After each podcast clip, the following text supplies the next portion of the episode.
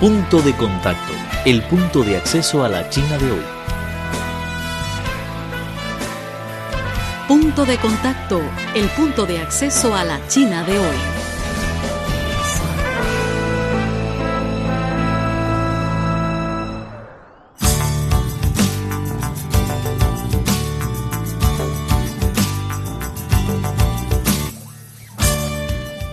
Estimados amigos, bienvenidos a nuestro espacio habitual punto de contacto.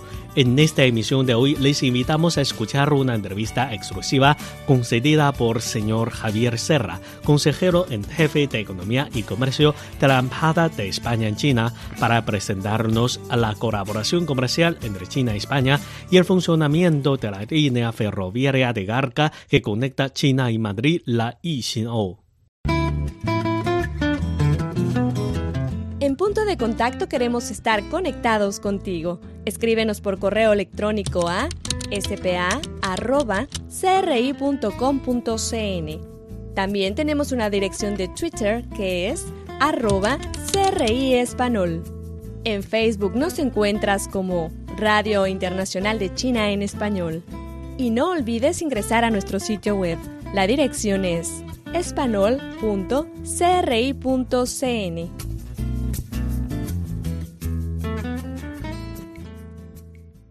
Muchas gracias, señor consejero, por concedernos esta entrevista. Muchas y... gracias a ustedes por venir a nuestra oficina. Gracias.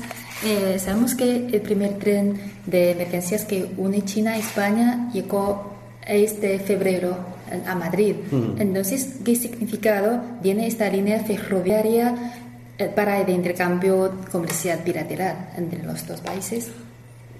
Bueno, eh, por ahora solamente ha habido dos, dos viajes de ida y vuelta. El, el, segundo tren llegó a Ibu hace unos pocos días. Eh, el impacto todavía es escaso, pero para nosotros es muy esperanzador eh, y abre una posibilidad alternativa para la que las empresas de ambos países coloquen sus mercancías en el otro. Mm. Eh, y esperamos poder ayudar a, a consolidar esta línea ferroviaria. Aprovechar a España este tren para aumentar la exportación de los productos españoles a China, ¿no?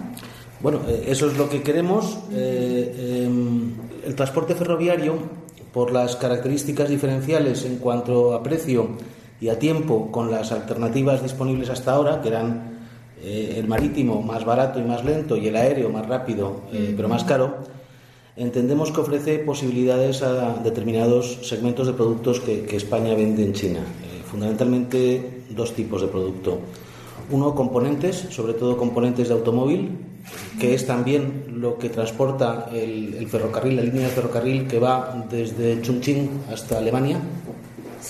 Eh, y otro tipo de productos son los productos alimenticios perecederos, que, para los cuales el tiempo es, es crítico. Para, la, para, el primer tipo de producto, para componentes de automoción, es necesario que eh, la línea se convierta en regular, eh, como, como sí ocurre con la línea que hay con Alemania. Porque son productos que los cuales la puntualidad y saber cuándo van a llegar a destino eh, es crítico porque entran en cadenas de montaje aquí en China. Y para el segundo tipo de alimento, eh, los, los, el segundo tipo de producto, los, los alimentos perecederos, es importante en primer lugar disponer de vagones climatizados para, para, que aguanten todo el trayecto y en segundo lugar eh, que avancen las negociaciones que tenemos eh, actualmente en curso entre España y China para ampliar la gama de productos frescos españoles que se puedan vender en este mercado. Sí. ¿Cuáles son los sectores más beneficiados, además de los automóviles, por esta nueva ruta de transporte? ¿Los alimentos? Entendemos que eh, puede, puede ser muy útil para esos dos grupos de productos. Componentes, componentes de automoción, pero no solamente, pueden ser componentes electrónicos o de, otro, o, de aviación o otro tipo de, de, bienes y alimentación. Recientemente el primer ministro chino Li Keqiang ha realizado sendas visitas por América Latina y España e hizo hincapié en la cooperación industrial internacional. ¿Qué opina usted de esta estrategia económica de China? Bueno, nosotros estamos totalmente de acuerdo con, el primer ministro chino. Desde hace tiempo venimos animando a nuestras empresas a que piensen no solamente en hacer negocios en China, sino hacer negocios con China, con empresas chinas en distintos lugares del mundo. De hecho, eso ya está ocurriendo. Hay empresas españolas y chinas colaborando en proyectos en diferentes países. América Latina, por supuesto, el caso más, eh, la operación más importante es la joint venture que tiene Repsol con Sinopec en Brasil, pero no solamente en América Latina, también en otros países como Oriente Medio, Asia o África. Eh, también, en el caso concreto de Asia, se abren nuevas oportunidades, eh, puesto que España y China van a ser el próximo lunes eh, países fundadores del nuevo Banco Asiático de Inversiones en Infraestructuras y entendemos que eh, también ahí se abren oportunidades para que empresas de ambos países del sector de infraestructuras puedan colaborar en proyectos en Asia. En estos años, la cooperación entre China y América Latina se ha desarrollado a una velocidad sin precedente. ¿Qué rol desempeñará España para las empresas chinas interesadas en abrir su negocio con el mundo hispanohablante?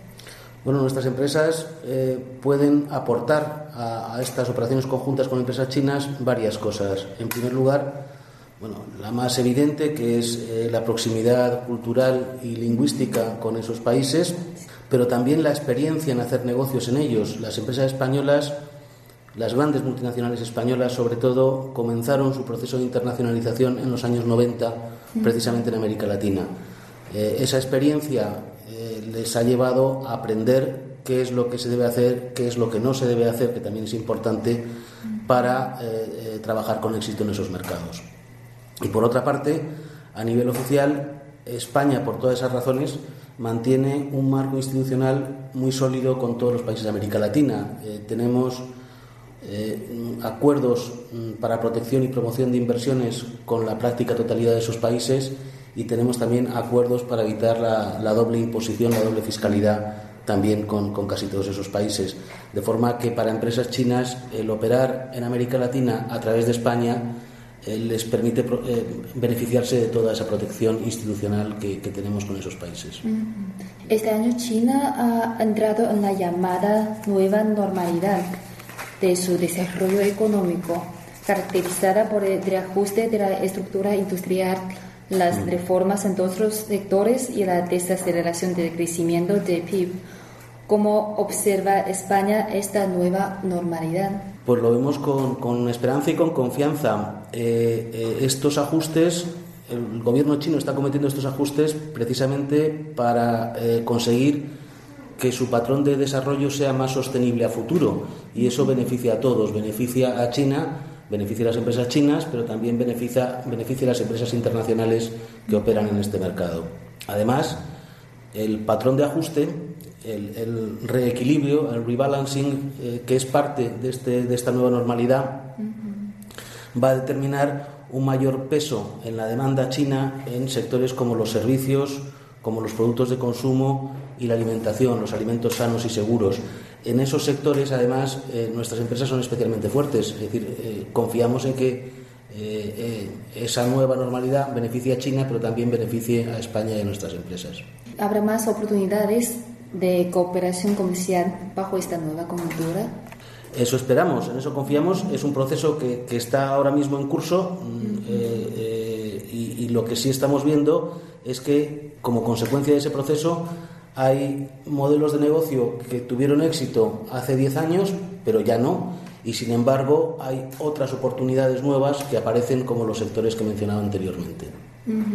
Y también me gustaría saber cuáles productos de China son más competentes para el mercado de España que pueden transportar por esta ruta de transporte. Ahora mismo los productos chinos que tienen mayor acogida en España son eh, electrónica e informática, eh, particularmente ordenadores, teléfonos móviles, etcétera, como en todo el mundo, y también eh, prendas de vestir. pero lo que estamos viendo en los últimos años es que el tipo de producto chino que mejor acogida va teniendo en España ya no es como era antes, productos de bajo valor añadido e intensivos en mano de obra, como puede ser la ropa, el calzado, eh, los azulejos, los juguetes, sino que ya son productos industriales con más valor añadido. Eh, ya estamos hablando, por ejemplo, de equipos de telecomunicaciones, de informática, maquinaria, eh, y eso es también reflejo del reequilibrio y del cambio de modelo de desarrollo en China. Y según se informó hace poco el expresidente de España, Zapatero, ha llegado a EU, a esta ciudad, para averiguar uh, el funcionamiento de esta línea. El, el, expresidente Rodríguez Zapatero efectivamente participó en un seminario internacional en IBU junto con personalidades de otros países, uh -huh. países por los que eh, discurre el, el, proyecto de, de eh, una franja, una ruta, uh -huh. eh, y eso refleja el apoyo internacional que tiene ese proyecto surgido iniciativa china, pero que es un proyecto sí. internacional precisamente por todos los países sí, que recorren. Sí. Bien amigos, hasta aquí nuestra emisión de hoy. Muchas gracias por su sintonía y hasta la próxima vez. Chao. Presentamos Punto de Contacto el punto de acceso a la China de hoy. Cualquier duda, comentario o sugerencia, no duden en ponerse en contacto con nosotros. Nuestro correo electrónico es spa.cri.com.cn. Los esperamos en nuestro próximo encuentro.